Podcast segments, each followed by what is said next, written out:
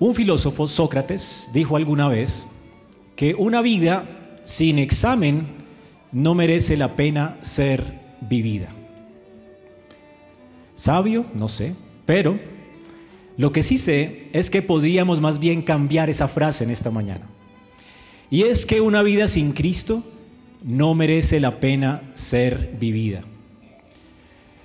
Dice el Señor aquí en su palabra, separados de mí, nada podéis hacer.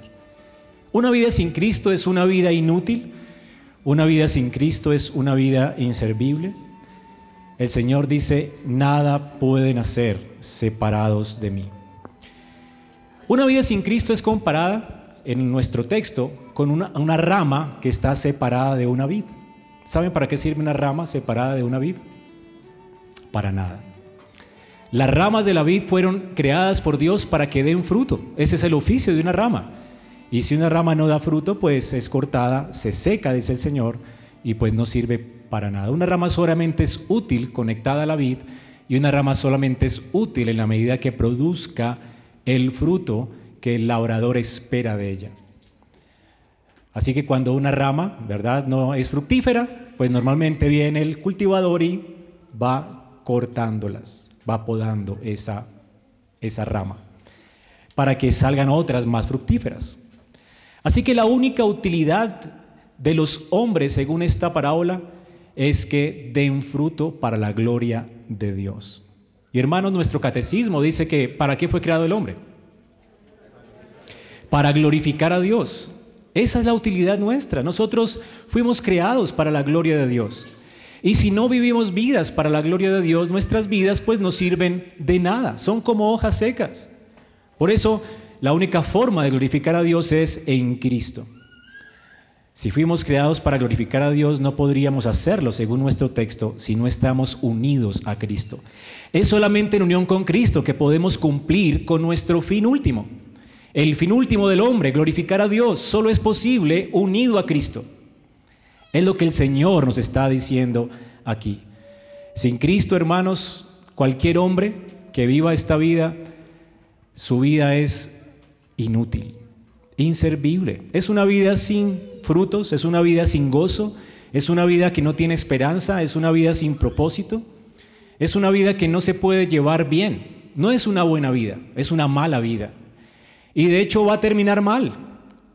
La escritura nos dice que aunque sea una vida en cierta medida llena de cosas, como que nos gusta mucho tener cosas, ¿verdad? Y conseguir cosas, dice que el que está lleno de cosas, el rico, que se exalte en su humillación. Es humillante saber que conseguiste mucho y al final sales de esta vida y partes de ella sin absolutamente nada. Qué fútil es la vida, ¿verdad? ¿Has pensado en eso?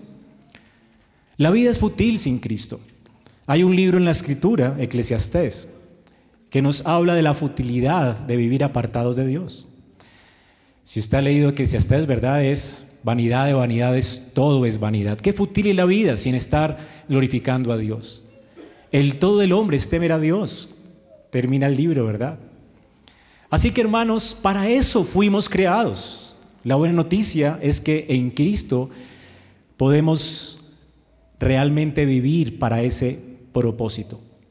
Aquí tenemos que al final del capítulo 14 del libro del Evangelio de Juan, habíamos visto hace ocho días que el Señor había hablado con los discípulos esa noche, alentándonos con la esperanza de que Él vendría a ellos por medio del Espíritu.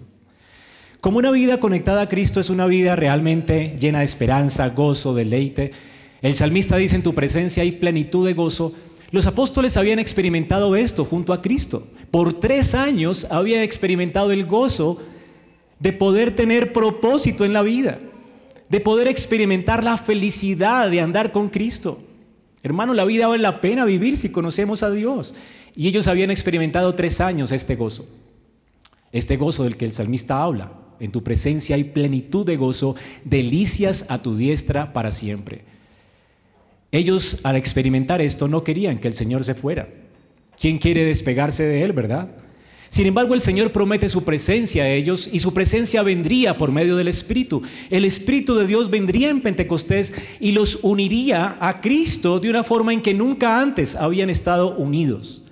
Ellos habían visto a Cristo físicamente y no le verían más. El Señor les habla de esto, pero el Señor les dice, yo traeré mi espíritu, de eso se trata el, versículo, el capítulo 14, y entonces yo estaré con vosotros. Y el Señor ahora en el Espíritu habita de una forma más personal, más íntima en medio nuestro. Él está en nuestros corazones. Así que este texto de esa unión con Cristo continúa el Señor después de que sale de esa habitación del aposento alto, después de que les ha dicho lo que implica el que Él se vaya y que es mejor que Él se vaya y cómo Él va a enviar su Espíritu. Y entonces va a seguir hablando con ellos en el camino sobre las implicaciones de esta unión con Él. Y vamos a ver en esta mañana entonces las implicaciones de nuestra unión con Cristo. Hermanos, estar unidos a Cristo es algo increíble. Y es lo que vamos a ver en esta mañana. Espero que usted salga de aquí animado a causa de que el Espíritu de Dios, si lo ha unido a Cristo, usted, hermanos, tiene garantía de que su vida realmente va a ser una vida gozosa. Su gozo va a estar completo, como dice nuestro texto y leemos ahora. Hermanos, el Señor no quiere que vivamos vidas inútiles separados de Él. Él nos ha unido por su espíritu y por la palabra a Él, de manera que nuestras vidas sean productivas para su gloria. Y el Señor, para ilustrarnos en qué consiste esta unión con Él por el Espíritu, nos da una eh, alegoría que nos habla de una vid, de un labrador y de ramas conectadas a esta vid. Él con esto quiere darnos una manera visible de cómo es que se ve nuestra unión con Cristo, de cómo es nuestra unión con Cristo. Así que vamos a ver en esta mañana en nuestro texto básicamente tres cosas. La naturaleza de nuestra unión con Cristo, los beneficios de nuestra unión con Cristo y la manera de permanecer en esta unión con el Señor. Y al final terminaré concluyendo con los peligros de presumir una unión con Cristo. Porque podemos presumir de que tenemos una unión con Cristo. El Señor también nos alerta sobre esto en nuestro texto. Vamos entonces, vamos a ver cómo el Señor nos habla a través de esta figura literaria, esta alegoría, cómo es la naturaleza de esa unión que tenemos con Él. Para que usted se goce y se deleite en esta mañana. Miren hermanos, ¿de qué clase de unión estamos hablando? Dice el Señor, yo soy la vid verdadera y mi Padre es el labrador. Todo pámpano que en mí no lleva fruto lo quitará, y todo aquel que lleva fruto lo limpiará para que lleve más fruto. Ya vosotros estáis limpios por la palabra que os he hablado. Noten en este texto que es el último de los yo soy en el Evangelio de Juan. Ya hemos visto varios a través de varios discursos del Señor. Recordemos que Él es el pan de vida. Él dijo, yo soy el pan de vida. Él es suficiente para nosotros. Él es la luz del mundo. Sin Él estaríamos en tinieblas. Él vino a traer luz a nuestra vida. Él también habla de que Él es el pastor y la puerta de las ovejas. Yo soy el buen pastor, yo soy la puerta de las ovejas. Solamente podemos entrar al redir de Dios por medio de Él y nosotros podemos ser pastoreados solamente por medio de Él. Él es el pastor también del rebaño. También dice que yo soy la resurrección y la vida.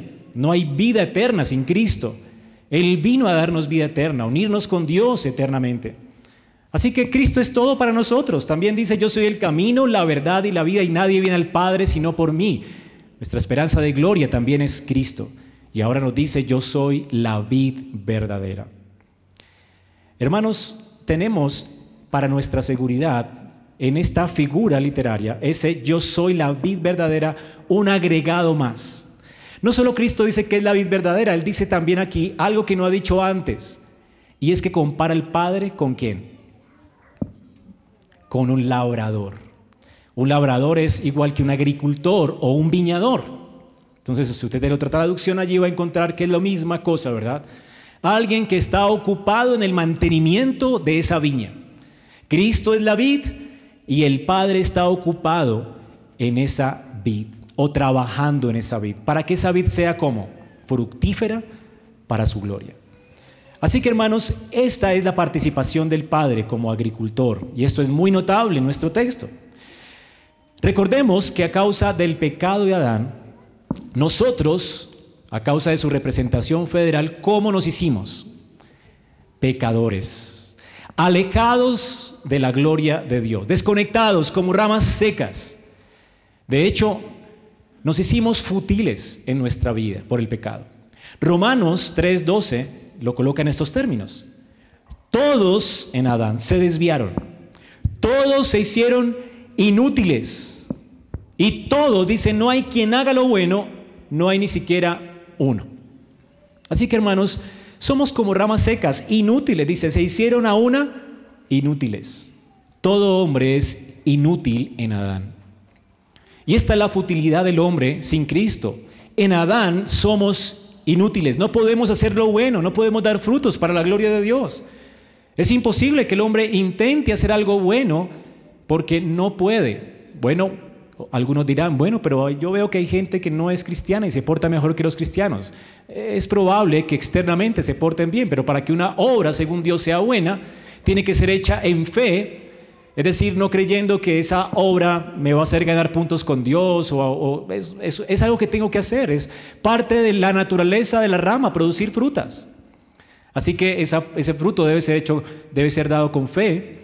Esa obra tiene que ser hecha en amor, es decir, que debe ser misericordia, pero porque amas a otras personas, no porque quieres quedar bien, no porque quieres quedar como el gran filántropo, ¿verdad? Y también tiene que ser hecha con eh, el propósito de glorificar a Dios. Dice la Biblia que todo lo que no proviene de fe es pecado.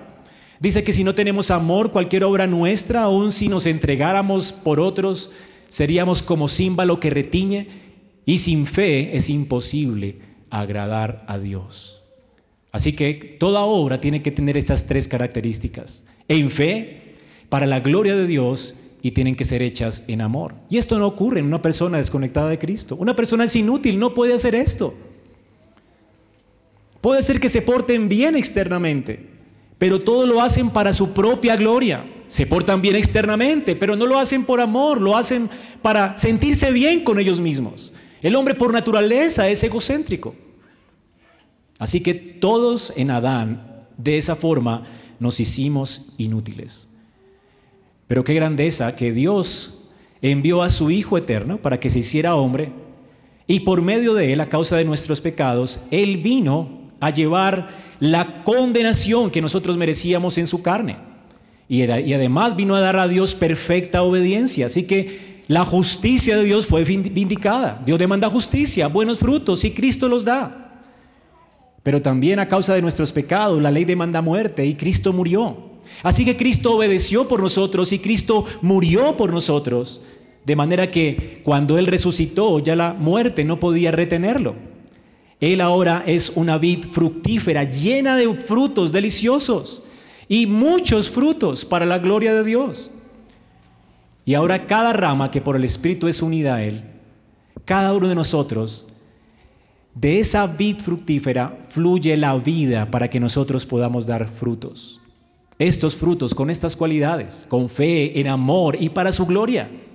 Esa causa de esta unión con Cristo, hermanos. Esta es la naturaleza de tu unión con Cristo, es así de vital. No podríamos hacer una buena obra sin Él. No es posible alguien desconectado de Cristo que haga una buena obra, que glorifique a Dios. Solamente podemos hacer buenas obras si estamos conectados con Cristo. Ese es el punto. Así de vital es nuestra unión con Él. Así que, ¿cuál es la naturaleza de esta unión? Es una unión vital, orgánica, nuestra vida, nuestros frutos dependen de Él. No es posible vivir la vida cristiana apartado de Cristo. Así que normalmente las religiones en el mundo son muy moralistas, ¿no? Y demandan de la gente cosas que la gente no puede hacer. Es como que demandemos y confiemos en que una rama aquí desconectada de un árbol la pongamos aquí y pensar que ella puede fructificar y florecer. Esto es imposible, ¿verdad? ¿Quién podría pensar que hay esperanza para esa rama? Hermanos, este mundo no tiene esperanza apartado de Cristo. La vida del hombre es fútil sin Él. Cualquier religión apartada de Cristo es una religión apartada de la verdad, apartada de la razón, y es una religión que no puede glorificar a Dios. Solo se puede glorificar a Dios en Cristo. Así de vital es nuestra unión con Él.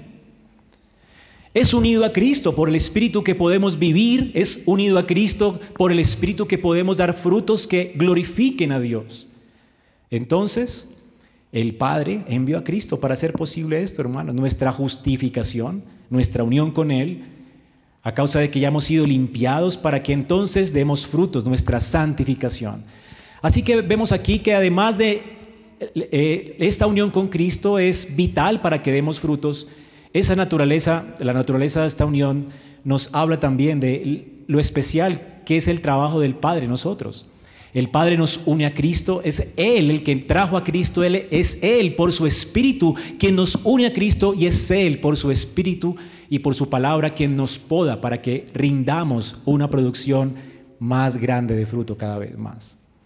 Así que el Padre, hermanos, es un buen viñador y Cristo es una buena vid. Cristo es una vid fructífera y el Padre es un excelente viñador, es un excelente obrero. Y por eso la naturaleza de esa unión, hermanos, quiere decir, las implicaciones de esto es que es imposible que un cristiano verdadero no dé fruto. Es imposible. Todo cristiano da frutos. Así que el fruto de todo creyente está garantizado.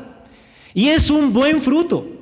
La calidad del fruto de todo creyente está garantizado por nuestra unión con Cristo y por el trabajo del labrador, que es el Padre.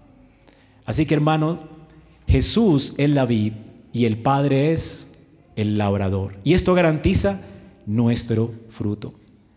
Pero noten también, para enfatizar aquí la naturaleza de esta unión, Jesús, ¿qué nos dice acerca de él como la vid? ¿Qué tipo de vid es él? No es cualquier vid, es la vid verdadera. Es la vid verdadera. Jesús dice que es la auténtica vid.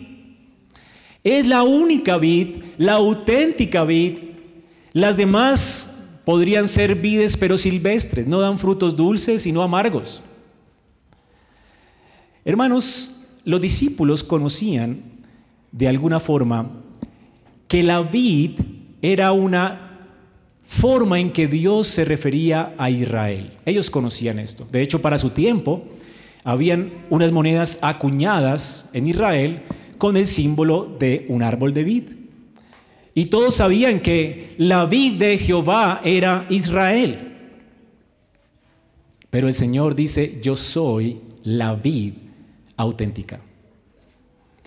En el Antiguo Testamento, si tú querías que a través de tu vida fluyeran las bendiciones del pacto de, de Dios, solamente podías ser si estabas unido políticamente al pueblo de Israel. Noten lo que dice la palabra de Dios en Efesios 2.12.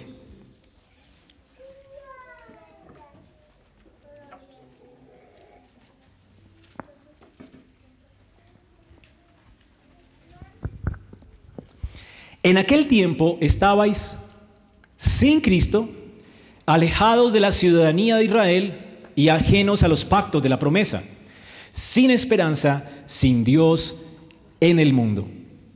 Noten esto, hermanos.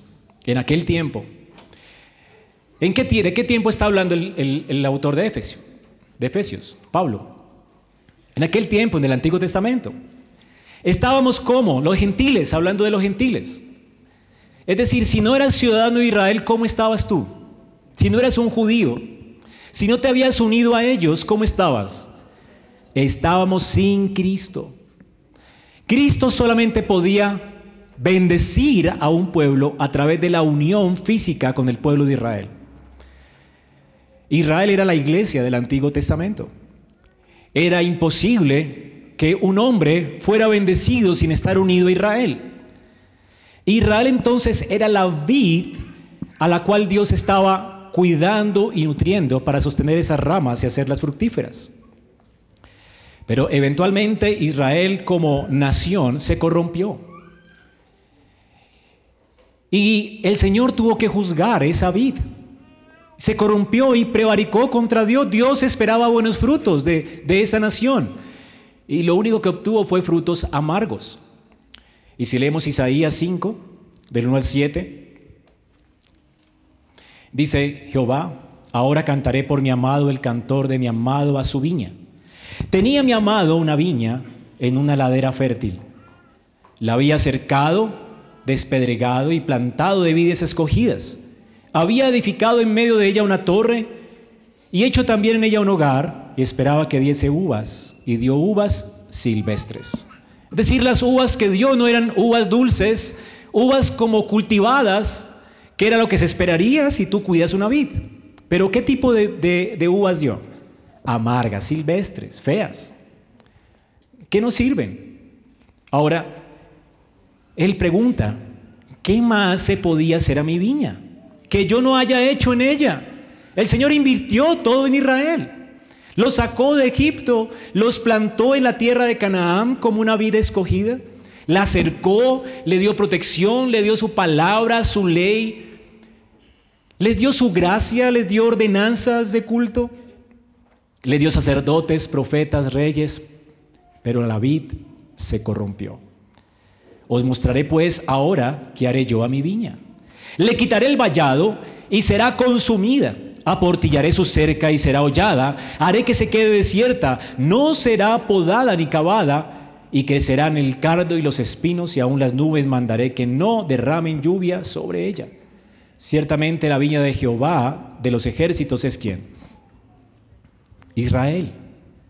Y los hombres de Judá, planta deliciosa suya. ¿Qué esperaba Dios de esa planta? Juicio, justicia. ¿Pero qué obtuvo Dios? Frutos amargos, vileza, clamor. No habían frutos en esta vid. Israel se corrompió, no dio el fruto esperado. Ellos como institución visible no se aferraron a la esperanza del Mesías. Y entonces todo en su vida realmente se secó. Eran una vid inútil. El salmista en el Salmo 80 se pregunta qué sucederá a Israel. Ahora que ha sido entregada a los pueblos, ahora que esa vid parece que ha sido podada, que no ha quedado nada de ella, ¿será que Dios desaparecerá esa vid? El Salmo 80, versículo 8 dice, hice venir una vid de Egipto hablando de Israel, cuando la sacó de Egipto. Echaste las naciones y la plantaste, hablando de cómo fueron llevados a la tierra de Canaán. Limpiaste sitio delante de ella, Dios los defendió de sus enemigos, hiciste arraigar sus raíces y llenó la tierra. Israel se consolidó como una nación bajo un reino. Los montes fueron cubiertos de su sombra, de su sombra y sus sarmientos, los cedros de Dios. Extendió sus vástagos hasta el mar y hasta el río sus renuevos. Es una vid que se extendió por todo ese país y fue gloriosa hasta el día, hasta el tiempo de David. Extendió sus vástagos. Ahora el salmista pregunta, Señor, ¿por qué aportillaste sus vallados y la vendimian todos los que pasan por el camino? Dios quitó su protección de Israel y vinieron los enemigos a asediar esa vid y era causa de los frutos amargos que ya leímos en Isaías, ¿verdad?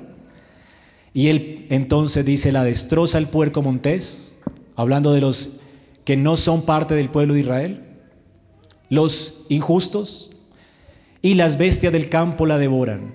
Oh Dios de los ejércitos, vuelve ahora y clama el salmista, mira desde el cielo y considera Visita esta viña, la planta que plantó tu diestra. El salmista está consciente del pacto que Dios había hecho con Israel, de que de la simiente de Abraham saldría un vástago, el vástago de Isaí, un sarmiento que daría frutos de justicia para su gloria. El Señor está, Él está acordándose de las promesas de Dios a Abraham. Y entonces ora según estas promesas. Y el renuevo para que para ti afirmaste. Y habla de la viña, quemada está, asolada. Perezcan por la reprensión de tu rostro. Sea tu mano. Y ahora ruega por el renuevo de Dios. ¿Y quién era para el salmista el renuevo de Dios?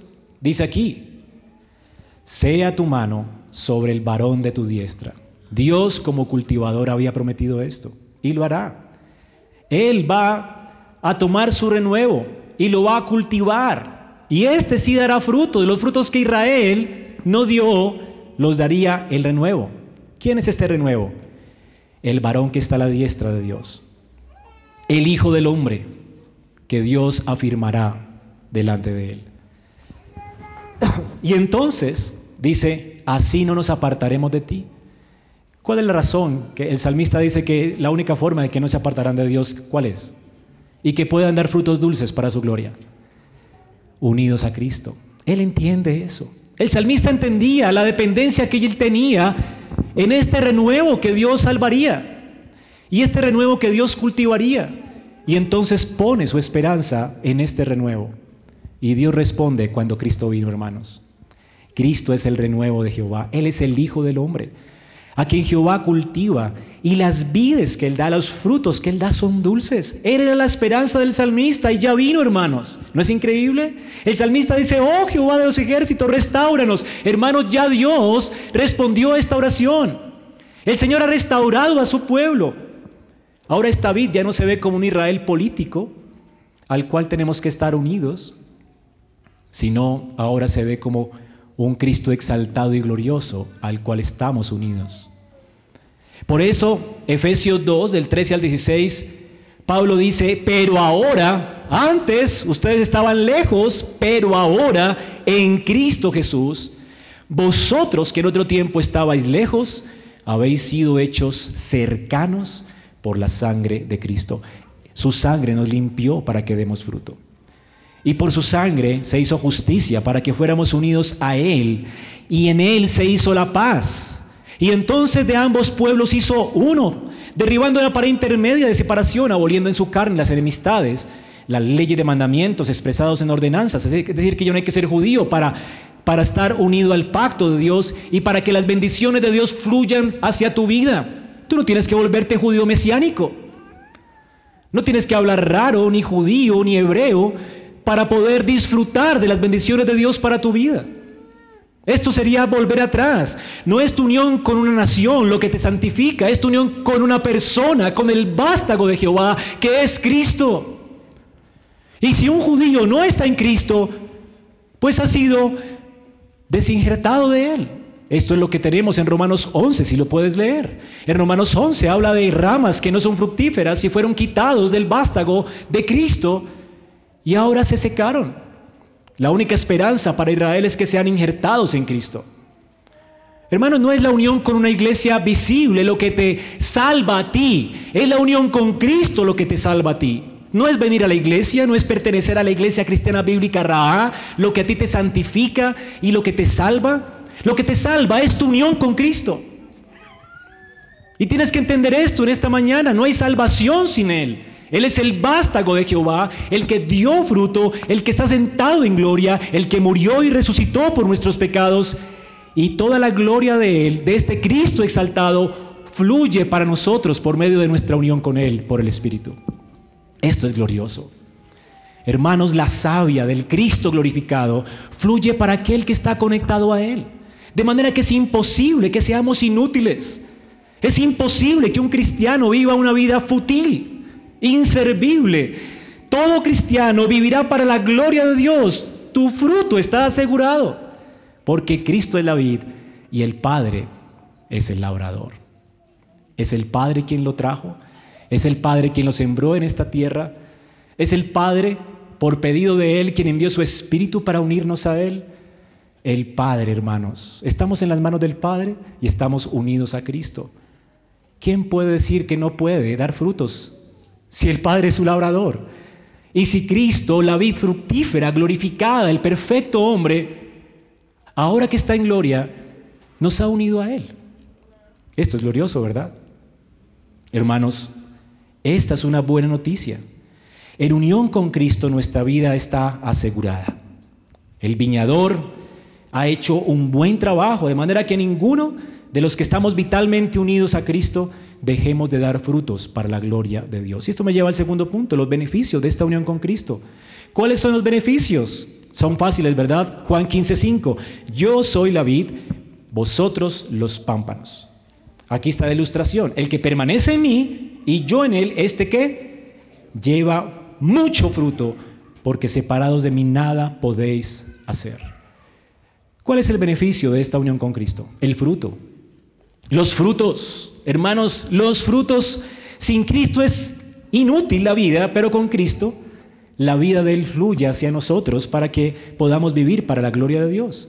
Lo que era imposible en Adán, unidos a Adán, ahora es posible por el segundo Adán, que es nuestra cabeza federal o representante federal. Es por causa de Él que somos benditos de Dios. Es por causa de Él y por la vida de Él que fluye vida en nosotros y podemos vivir para la gloria de Dios. Así que el fruto es el gran beneficio de nuestra unión con Cristo. Ahora, ¿de qué fruto estamos hablando aquí? Si ese es el beneficio de nuestra unión con Cristo, ¿cuál es el fruto? ¿Qué es lo que esperaríamos como fruto? Bueno, la Biblia aquí no nos dice, la verdad, algo sobre qué tipo de fruto es. Sí habla obviamente que es un fruto diferente al de Israel, ¿verdad? No es agrio, es un dulce y es mucho, va, a ser mucho y la producción va a aumentar en la medida del trabajo del Padre en nosotros. Pero no se nos dice mucho con relación a esto, así que dependemos de otros textos para hablar de qué tipo de fruto está hablando aquí el Señor. ¿Qué espera Dios de su pueblo? ¿Cuál es el fruto que Él espera de nuestra vida?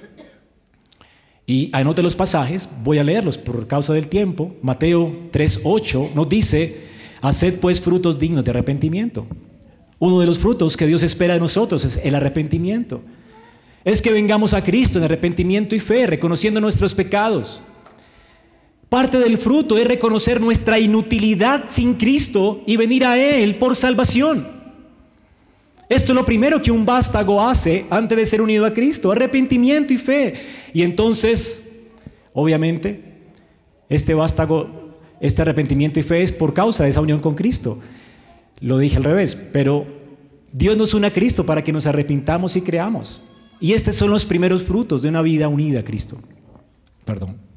Mateo 7 del 20 al 21 dice, así que por sus frutos los conoceréis. No todo el que me dice Señor, Señor, entrará en el reino de los cielos, sino el que hace la voluntad de mi Padre que está en los cielos. Entonces Dios, cuando nos une a Cristo, no solo espera que alguien se arrepienta y crea en Él, que entienda su futilidad y su necesidad de adherirse a Cristo, pero también Dios espera que produzcamos frutos dignos de arrepentimiento, frutos de justicia, Dice que por sus frutos los conoceréis. Mucha gente dirá, Señor, Señor, no hicimos esto, no hicimos esto, y yo les declararé, apártense de mí, malditos al fuego eterno. Esto está en Mateo 7. Ahora, ¿cuál es la razón? Porque vivieron como si no tuvieran una ley a la cual adherirse, como si no estuvieran en un pacto con Dios. Hermanos, Cristo no nos exime del cumplimiento de la ley. Cristo nos une a Él para que entonces podamos deleitarnos en su ley y poder cumplirla. El cumplimiento de la ley es una responsabilidad del creyente, pero es una responsabilidad que solo puede ser, llevada a cabo por causa de nuestra unión con Cristo. Y Dios espera esto. Espera que amemos su palabra, que honremos sus mandamientos y que vivamos según sus mandamientos. No vivir según la ley no es que nos condene, es que está señalando que estamos en condenación. Una vida vivida según Dios, no perfecta, pero intentando cada día agradar a Dios, esta vida está señalando al, eh, amar a la ley de Dios y al someterse cada vez más a la ley de Dios, está señalando que está unida a Cristo. Así que la ley no nos salva, la ley no tiene la capacidad de hacer nada por ti, pero la ley sí indica que Dios ha hecho ya algo por ti. Ahora, Mateo 7, 20 y 21, dice, no todo el que dice, ah, yo lo leí. Segunda de Corintios 9, del 10 al 11. El que da semilla al que siembra y pan al que come, proveerá, multiplicará vuestra sementera y aumentará los frutos de vuestra justicia. Dios espera frutos de justicia en nosotros. Y es lo mismo, vivir para su gloria, vivir de acuerdo a su ley. Y la ley de Dios lo que señala es el carácter de Dios. Fuimos creados para reflejar a Dios y su carácter. Una vida unida a Cristo es una vida que está siendo transformada al carácter de Cristo. Y se están viendo frutos de justicia en esta persona. Hebreos 13:15 dice así que ofrezcamos siempre a Dios por medio de Él, es en unión con Él, sacrificios de alabanza, es decir, o es lo mismo que frutos de labios que confiesen su nombre. Otro fruto que Dios espera de nosotros, además del arrepentimiento, la fe, obrar de acuerdo a su voluntad y a sus mandamientos, justicia, fruto de justicia, también es proclamar a Cristo. Es no negarlo delante de los hombres. El que me niega delante de los hombres, dice el Señor, yo le negaré en el día del juicio. Es proclamar que somos de Él. Es no avergonzarnos de Él. Es vivir de acuerdo a Él en todas las esferas de nuestra vida. No hay una esfera de nuestra vida que Cristo no reclame para Él. Y confesarle a Él no es simplemente decirle a la gente soy cristiano, es vivir como cristiano en medio de la gente. Él no vengo a avergonzarse de vivir como un creyente. Aunque esto demande de nosotros muchas veces sufrimiento. Porque por causa de Cristo se sufre, ¿verdad? La gente se burlará de ti. Pensará que eres mojigato porque cumples con tus impuestos, porque no compras nada pirata, porque no consigues novia, sino que quieres comprometerte con alguien seriamente. La gente se burlará de ti. Yo recuerdo una señora que estaba, alguien que quería vivir en santidad, se, burló de él porque le dijo, oye, no, no, no, no puedo, yo te voy para el taxi, pero no podía acompañarte porque no quisiera estar con una mujer solo. Y la señora se burló de él. ¿Verdad? Burlas.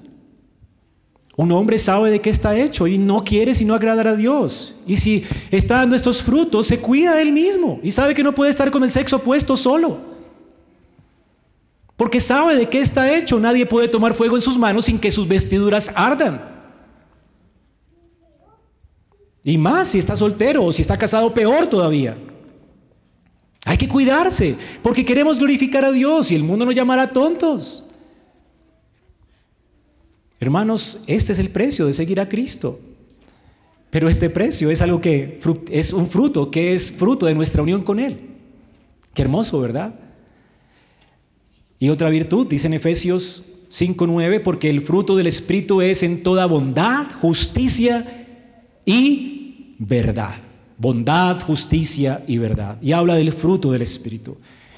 Y usted ya conoce en Gálatas cuando habla del fruto del Espíritu, gozo, paz, paciencia, benignidad, fe, mansedumbre, confianza. Bueno, estos frutos simplemente es un solo fruto con muchos, o como una fruticencia, no sé cómo se dice, pero ¿han visto una granadilla? La granadilla está llena por dentro de muchos frutos, pero ¿cómo le llamamos? Granadilla. Así que el fruto del Espíritu Santo es un solo fruto lleno de muchos frutos lleno de muchas gracias que están dentro de él. Así que las ocho que nombra Pablo, ¿verdad? Son solamente para decir algo de lo mucho que Dios bendice nuestra vida. El Señor, hermanos, nos ha unido a Él para que demos esta clase de fruto.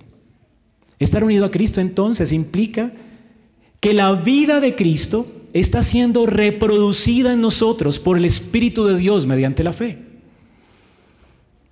¿Quién tiene estas características sino Cristo? Él es el varón santo. Él nunca pecó. Él fue la luz del mundo. Él proclamó su nombre a todos los hombres. Él no se avergonzó de llamarse nuestro hermano. Él vivió para la gloria del Padre, amó los mandamientos de Dios, vivió para Él. Entonces, lo que es reproducido de nosotros es su carácter. De eso estamos hablando. El fruto del Espíritu es la reproducción del carácter de Cristo en nuestra vida. Cuando hablamos entonces del fruto del Espíritu, estamos hablando del carácter de Cristo. Archie Sproul dice, este es el fruto de una vida cambiada, un carácter cambiado y transformado, un carácter que es fortalecido y alimentado por la fuente de toda santidad, Cristo mismo. Cristo mismo es la fuente de nuestra vida. Lo que hace el Espíritu en nosotros al unirnos a Cristo es reproducir su carácter en nosotros. Progresivamente. El chismoso deja de chismear. El que, el que robaba deja de robar.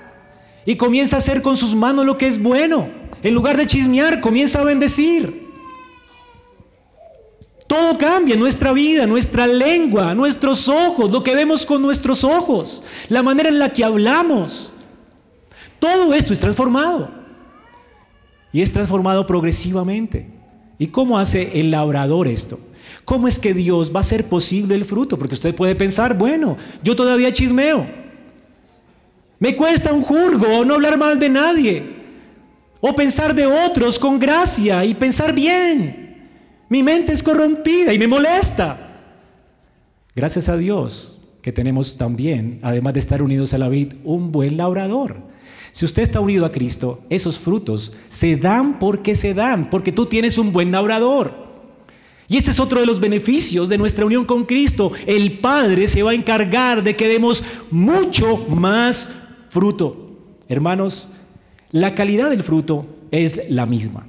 Pero el Señor dice, también habla aquí de la cantidad.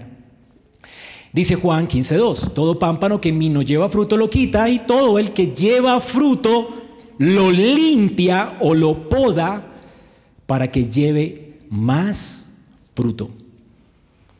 Ahora, la calidad del fruto de qué depende? De tu, de tu unión con Cristo. La calidad de la misma. Son frutos deliciosos.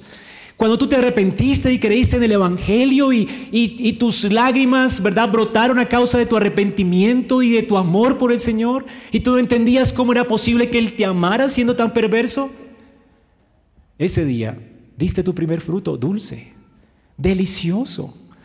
Y ese arrepentimiento en tu vida eh, ha sido constante hasta hoy, espero, si eres un creyente verdadero. Y esos frutos siguen constantes en nuestra vida, son deliciosos. Esos son los frutos que Dios espera de nuestra vida. Así que la calidad no cambia, lo que sí cambia es la cantidad. Porque Dios no solamente espera arrepentimiento, Dios espera justicia, que bendigamos, que perdonemos, que hagamos buenas obras, que bendigamos a otros, que seamos luz del mundo. Dios espera que fructifiquemos para su gloria. ¿Cómo Dios entonces hará eso en nosotros? Podándonos. ¿Y cómo nos poda Dios? Dice Juan aquí, vosotros ya estáis limpios por la palabra que os he hablado. Todo, todo buen labrador tiene unas tijeras, ¿verdad? Un cuchillo para quitar ramas. ¿Cuál es el cuchillo que Dios usa para podarnos? La palabra. De hecho, la escritura dice que es como un arma de dos filos, ¿verdad? Que penetra hasta partir el alma y, discierne las intenciones y los pensamientos del corazón. Hermanos, Dios usa la palabra para podarnos, para limpiarnos y para hacernos más fructíferos. Es por el poder de su palabra que Dios nos transforma. Es por el poder de su palabra que nuestra idolatría es quitada. ¿Y cómo funciona esto? Bueno, tú vienes al culto y tú sabes que estás lidiando con tus ídolos. Tal vez con el chisme, con la ira. Y sabes que fracasaste. Y de repente vienes y el sermón se trata de esto, de que la Biblia condena a estas personas. De que tal vez cediste alguna cosa que Dios condena y sabes que ni los borrachos, ni los adúlteros, ni los fornicarios, ni los pendencieros, ni los chismosos, ni los desobedientes a los padres heredarán el reino de los cielos y te, y te sientes convicto de pecado. La palabra es como un espejo y te muestra lo que debe ser quitado de ti. Y por la palabra se te ofrece también el que puedas arrepentirte y venir a Cristo para el perdón de tus pecados. Y cuando vienes al culto y entonces escuchas al inicio del culto que hay forma de acercarse a Dios en arrepentimiento y fe y que Él puede quitar y limpiar tu maldad, entonces la palabra de Dios te limpia y quita la culpa cuando te arrepientes. Y cuando escuchas en el culto, que lo hacemos cada ocho días, hermanos, que el Señor perdona y perdona por gracia y te libera para que des fruto. Tú sabes que eres perdonado por la palabra y te sientes libre por la palabra y convencido por el Espíritu que puedes llamar a Dios Abba Padre. Y entonces hay gozo en nuestra vida. Y sales de aquí dispuesto por el amor de Dios, la gracia que ha, ha venido a tu vida, sale dispuesto a glorificar al Padre. Porque ¿quién puede amarte así? ¿No vale la pena vivir para Él? Y entonces la palabra te hiere corta el pecado, te muestra la idolatría del corazón, pero la palabra te sana, te restaura para que entonces vayas y des más fruto. Y luego por la palabra. La palabra también nos dice qué hacer. No solamente qué dejar de hacer y cómo arrepentirnos. La palabra también nos dice, si, si tú estás hurtando, no hurtes más, arrepiéntete. Pero también la palabra nos indica cómo vivimos para Dios. Haga con sus manos lo que ha de ser bueno. Y entonces el ladrón se va a arrepentir de su idolatría, de vivir para sí mismo y tratará de trabajar para más bien, en lugar de pensar en él, pensar en otros. El ladrón siempre es avaro, piensa en sí mismo. Él nunca está pendiente de las cosas de los demás, por eso las roba. Él no quiere la prosperidad de otros, por eso los roba. Él es celoso por la prosperidad de otros. Entonces se arrepiente y si se aparta, alcanza misericordia y ahora por agradecimiento quiere honrar a Dios y la palabra lo habilita para saber cómo. La palabra nos muestra cómo honrar a Dios. Y el ladrón puede leer en la palabra, haga con sus manos lo que es bueno, beneficia a otros, dé, sea dadivoso, piense en los demás. Y el ladrón es transformado porque la palabra obra por el Espíritu y el Espíritu de Dios nos capacita para vivir para la gloria de Dios. ¿No es increíble que esto es lo que el Padre hace por nosotros? Por eso es matemáticamente imposible que alguien que está expuesto a la palabra de Dios, alguien en quien el Espíritu de Dios esté, siga igual y sin fruto. Se está engañando a sí mismo. Porque este es el poder de la palabra de Dios. La palabra de Dios transforma por el Espíritu. Cuando el Espíritu está en tu vida, Él orará por medio de la palabra. Es imposible que permanezcas igual. Tu vida será humillada por la palabra, tu vida será restaurada por la palabra y tu vida será habilitada por la palabra que obra por el Espíritu en tu vida. Así que hermanos, el fruto es garantizado. Dios nos poda. Dios es un buen labrador y Cristo es una buena viña.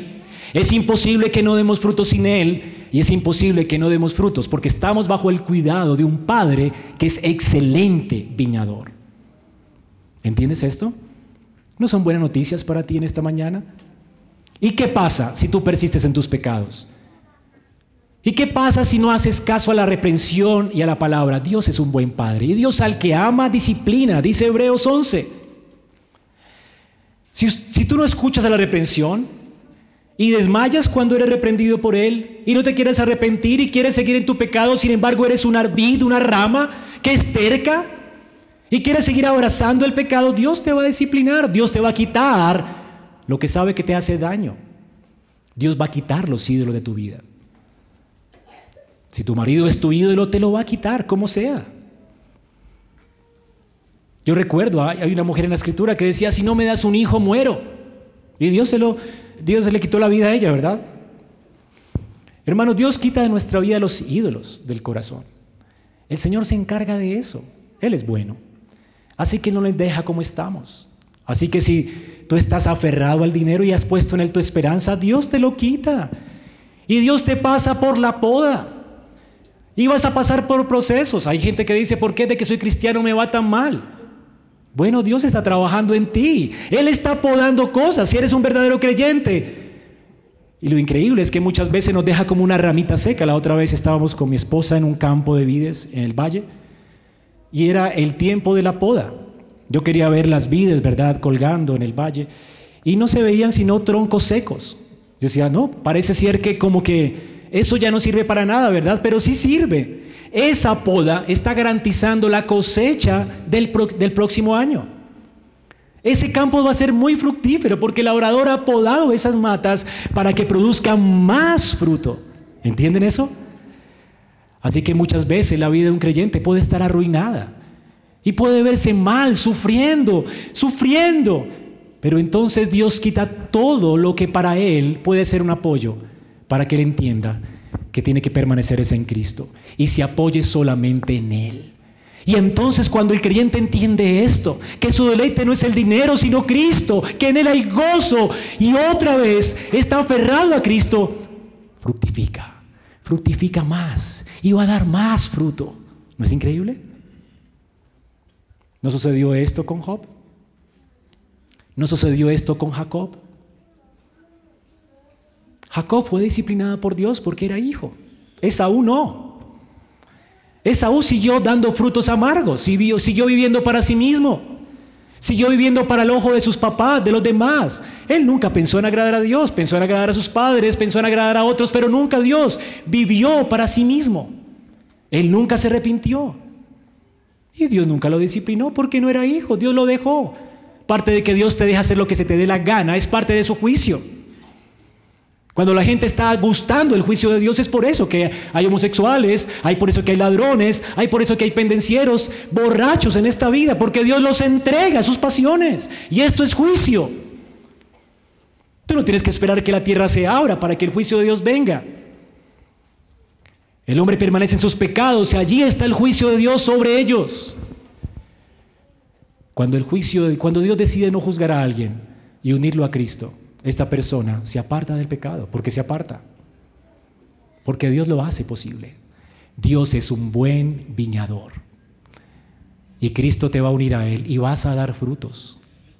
Frutos dignos de arrepentimiento, frutos de justicia, los frutos que Dios espera. Y son frutos para su gloria, dice el versículo 8. En esto es glorificado mi Padre, en que llevéis mucho fruto y seáis así mis discípulos. El Señor nos poda para que llevemos mucho fruto. Y entonces demos por sentado que somos qué? Sus discípulos.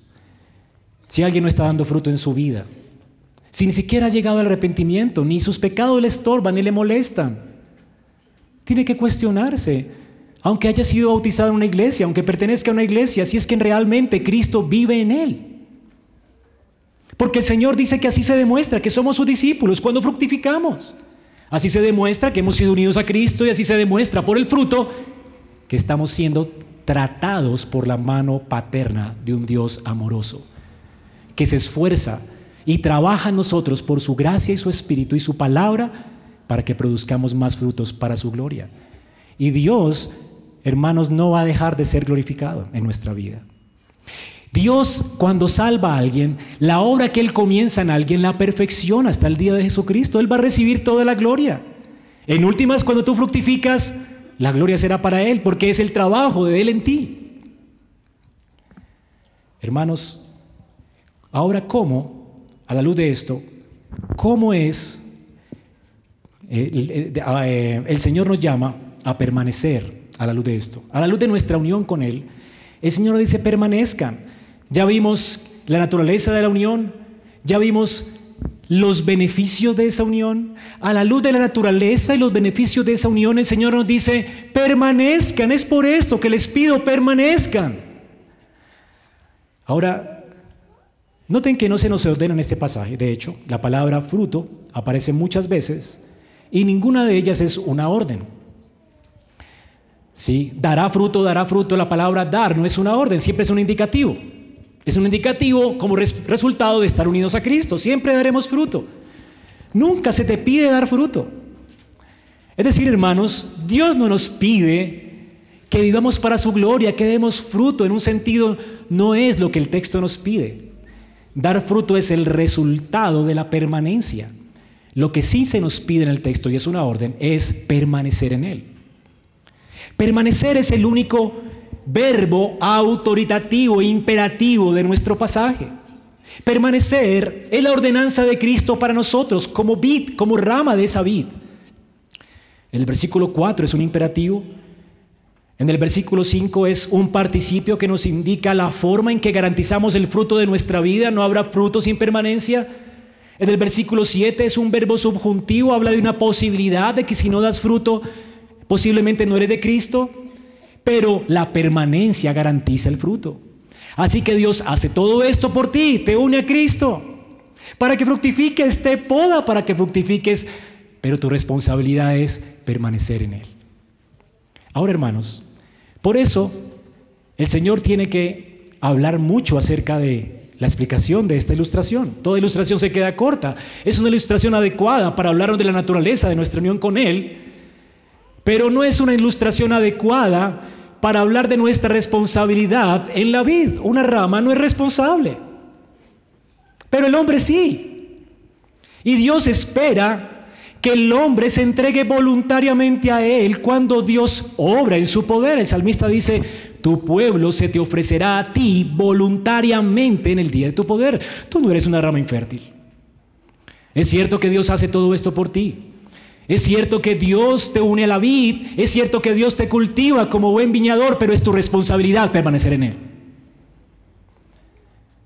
No hay fruto sin permanencia. Eres responsable. Tú no eres una rama inerte. Dios espera que con tu corazón leo ames. Dios espera que con todo tu corazón te entregues a Él. Dios espera que mortifiques tu pecado, que comiences a mirar a Cristo en tu vida. Dios espera la mortificación de nuestro pecado, Dios espera nuestro agradecimiento obediente a Él, Dios espera que le amemos de todo nuestro corazón, Dios espera una respuesta adecuada a la hora que Él ha hecho en nuestras vidas. Ahora, Nuestra responsabilidad entonces es aferrarnos a Él. El Señor dice en el versículo 7, si permanecéis en mí. ¿Qué es permanecer en Él? ¿Qué es aferrarse a Él? Es permanecer en su palabra. Dice, y mis palabras permanecen en vosotros.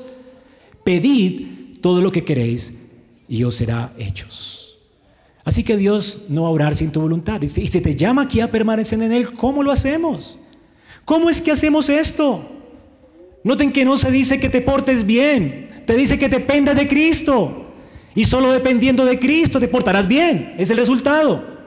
No, no es obediencia lo que demanda el Señor, es permanencia. Y la permanencia fructificará en obediencia. A veces tú fracasas en la vida cristiana. Intentas por ti mismo obedecer sin permanecer.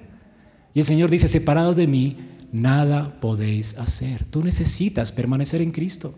¿Y qué es permanecer en Cristo? Para hacerlo más práctico, permanecer en Él es sabiendo que cada cosa que Él está haciendo en nuestra vida, en su providencia, lo está permitiendo para nuestro bien. El Señor dice aquí en el versículo 9, como el Padre me ha amado, así también yo os amado, yo los amo. Yo no hago nada porque los odie. Si yo estoy podando algo en tu vida es porque los amo, por eso cuando veas que te estoy quitando cosas, aférrate más a mí porque es lo que yo quiero. El Señor quiere que dependamos de Él, el Señor quiere fructificarnos y darnos el gozo de su salvación y por eso nos quita lo que nos gusta. Por eso nos priva de los ídolos, por eso nos limpia así que no te enojes con Él. No te enojes por tus circunstancias, no te enojes por tu enfermedad, más bien aférrate a Él. Y el Señor estará encantado de bendecirte y de darte frutos. Tú serás una rama fructífera si te aferras a Él en medio de las circunstancias. Haz como Job, que no halló despropósito alguno en Dios mientras estaba siendo afligido. Esto es considerar que Dios nos ama a la luz del amor de Dios en Cristo, a la luz de lo que Dios estuvo dispuesto al entregar a su Hijo por nosotros. Es imposible que Dios nos dé mal y no bien todos los días de nuestra vida. Él es un buen esposo. Hermanos, Cristo nos da bien. No sospeches de Él. Él nos ama como el Padre lo amó. ¿Sabes qué significa esto? Vete de aquí meditando de qué manera amó Dios al Hijo. De esa forma como el Padre quería lo mejor del Hijo y glorificó al Hijo y trabajó en el Hijo y sostuvo al Hijo. Así el Señor quiere hacer con nosotros. Él nos dará bien y no mal todos los días de nuestra vida. Esto es permanecer en Él, es entender en su gracia, Él nunca nos dañará. Él no nos está dañando. Nada se ha perdido por lo que te está pasando hoy. Dios te ama. Y no hay cosa alguna en nuestra vida que no nos ayude a bien. Por eso el Señor dice, permaneced en mi amor. Sepan que les amo, dependan de mí, no desconfíen de mí, no hay despropósito alguno en lo que te pasa en tu vida. Todo en tu vida está colaborando para tu bien. Es porque te amo que te enfermas. Es porque te amo que quiebras. Es porque te amo que te quito esa persona que tanto amas. Es porque te amo que te traicionan. Es porque te amo.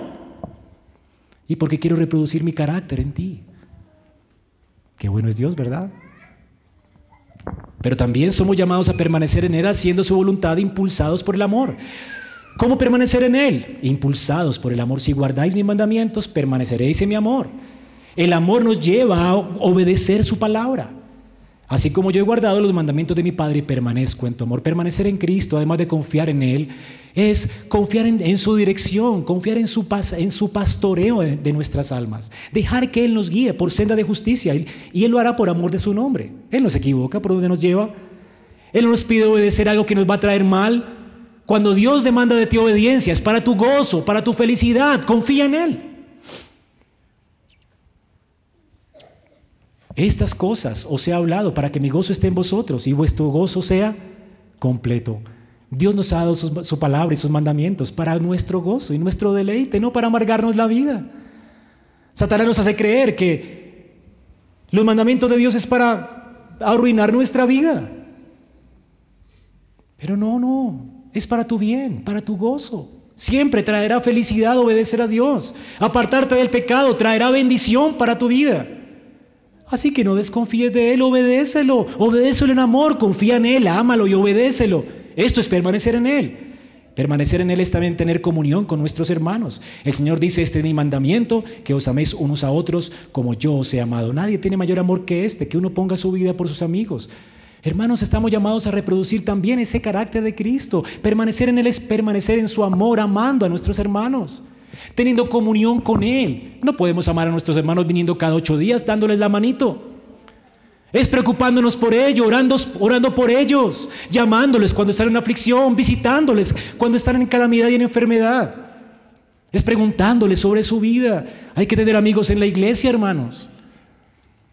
El Señor quiere que permanezcamos en Él unidos a la iglesia. La iglesia es un medio de gracia magnífico, increíble. Es aquí donde aprendemos a amar como Cristo nos amó. Pero llamados a permanecer en Él también, dice, vosotros sois mis amigos y hacéis lo que yo os mando. Ya no llamaré siervos, porque el siervo no sabe lo que hace su Señor, pero os, os he llamado amigos, porque todas las cosas que oye mi Padre os lo haré conocer. Así que, eh, si Él se llama nuestro amigo, hermanos, esto es indigno, ¿verdad? No somos dignos de que Él se llame nuestro amigo. Así que permanecer en Él es honrarle, es honrarle. Es realmente respetar, honrar su nombre. ¿Cómo es posible que me llame amigo a mí, un indigno pecador? Esto es gracia. Así que honrale, honrale con tu vida, vive para Él. Refiérete a Él con solemnidad, con respeto. Él dice que soy su amigo como lo llamaré, mi pana o algo así. Hay gente que se refiere a Dios como el Dios Todopoderoso que descendió a la tierra. Dice que es mi amigo. Yo también. Honralo.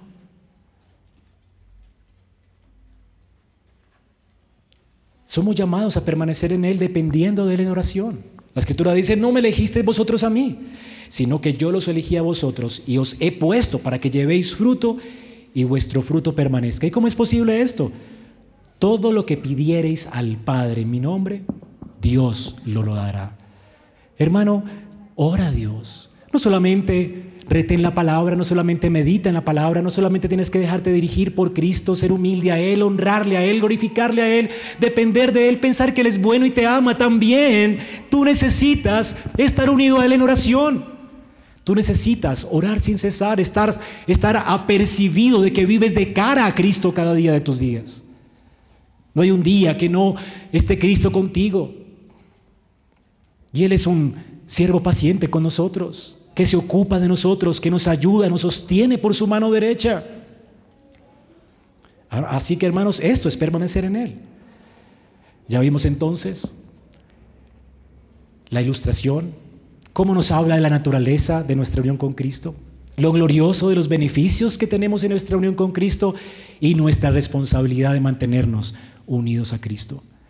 Hermanos, no habrá realmente un creyente que no dé fruto en la vida.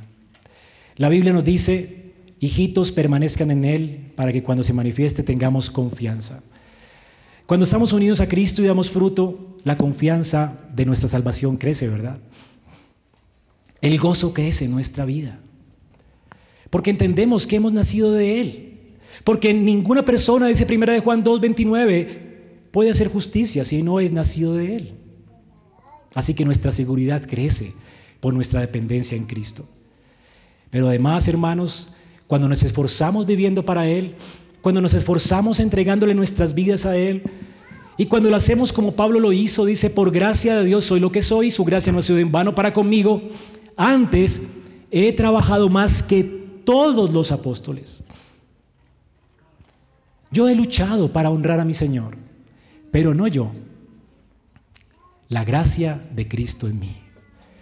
Cuando tú estás dependiendo de Cristo y veas el resultado de tu obediencia, veas el gozo de tu salvación, veas la esperanza que tiene tu alma, veas la seguridad que tiene tu corazón y la confianza que tienes en Cristo. En últimas le darás la gloria a Dios, porque eres una rama. ¿Qué rama se ufana de dar fruto cuando está conectada a la vid? Una rama no es nada sin Él. No yo, la gracia de Dios en mí. Así que nuestra responsabilidad depende de su trabajo. Somos responsables. Pero el trabajo de Dios es que produzcamos fruto.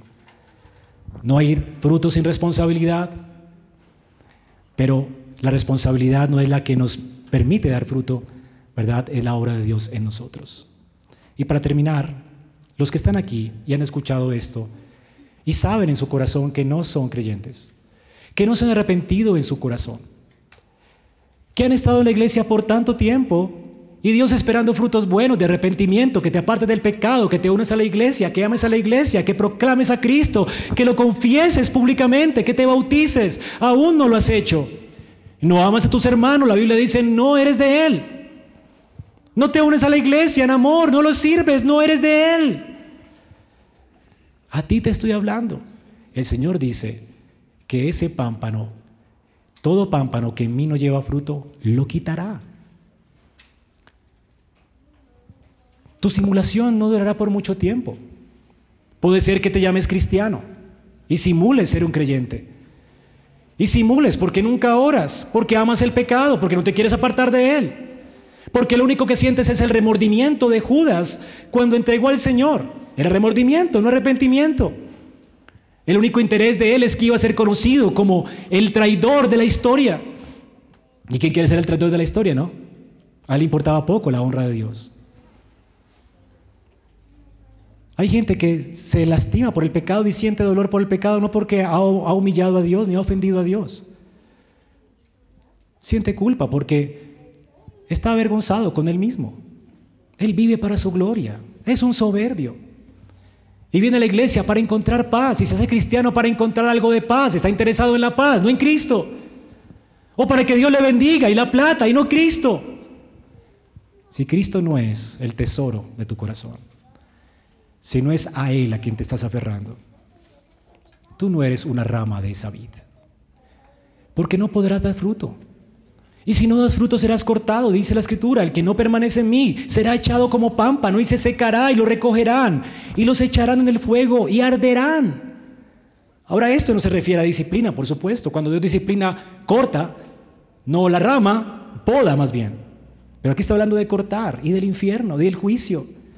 Ser parte de una iglesia como ser parte de Israel no te salva. Solamente tu unión con Cristo salva. Es cuando te aferras a Él, cuando lo amas a Él, cuando te arrepientes de haberlo aborrecido a Él, de haberlo insultado a Él, cuando humillado vienes a Él en arrepentimiento y fe, cuando quieres que de Él emane la gracia para tu vida, cuando quieres obtener de Él el perdón de tus pecados, cuando quieres de Él su sustancia, cuando quieres vivir su vida, cuando dejas la tuya y cuando dices como Pablo, no vivo yo, Cristo vive en mí, es allí donde hay vida. Y si no tienes esto, no eres de Él, serás cortado. ¿Y por qué tienes que ser cortado? Si Dios es tan amable y te ofrece su gracia. Tú has escuchado su palabra cada ocho días, tal vez. Has crecido en esta iglesia, tal vez has sido bautizado de niño, tal vez, pero eso no te salva. La vida verdadera no es la iglesia visible, la vida verdadera no era Israel visible de Dios, la vida verdadera es Cristo. Y como en el Antiguo Testamento los que fructificaban eran los que se aferraban a la esperanza de Cristo, en el Nuevo Testamento los que fructifican son los que se aferran a Él por la fe. Mi invitación para ti es que no tienes que morir si Dios te está ofreciendo su gracia en Cristo. Tú eres responsable. Y aunque la salvación es de Jehová, Él te demanda a ti hoy arrepentimiento y fe. Tú puedes hoy dar el primer fruto. Y entonces sabremos que la palabra ha dado su fruto. Porque la palabra, la que restaura el alma, es el Evangelio de la salvación, lo que cambia el corazón. Y espero que lo haya hecho en tu vida. Y si lo ha hecho, te ruego hoy no te vayas aquí, de aquí, sin pedirle a Dios que te perdone y que te salve. Ruega a Dios por salvación. Y Él nunca desecha al que viene del arrepentido. Y entonces ya no será tu vida inservible. ¿Quieres vivir inservible? ¿Quieres que tu vida no tenga sentido ni propósito? ¿Con qué estás luchando hoy? ¿Piensas que tu lucha se va a ir a la tumba? Tú morirás y desaparecerá toda tu obra. ¿No te humilla eso? ¿Quieres que tu vida sea inservible? ¿Quieres que tu vida sea sin sentido? ¿Que hayas pasado por esta vida sin dejar rastro alguno y solamente directo al infierno? ¿Al juicio de Dios cuando Dios te está ofreciendo salvación en Cristo? Para que tu vida sea útil, para que tu vida sea una vivida para su gloria? no menosprecies el don de Dios. Vamos a orar.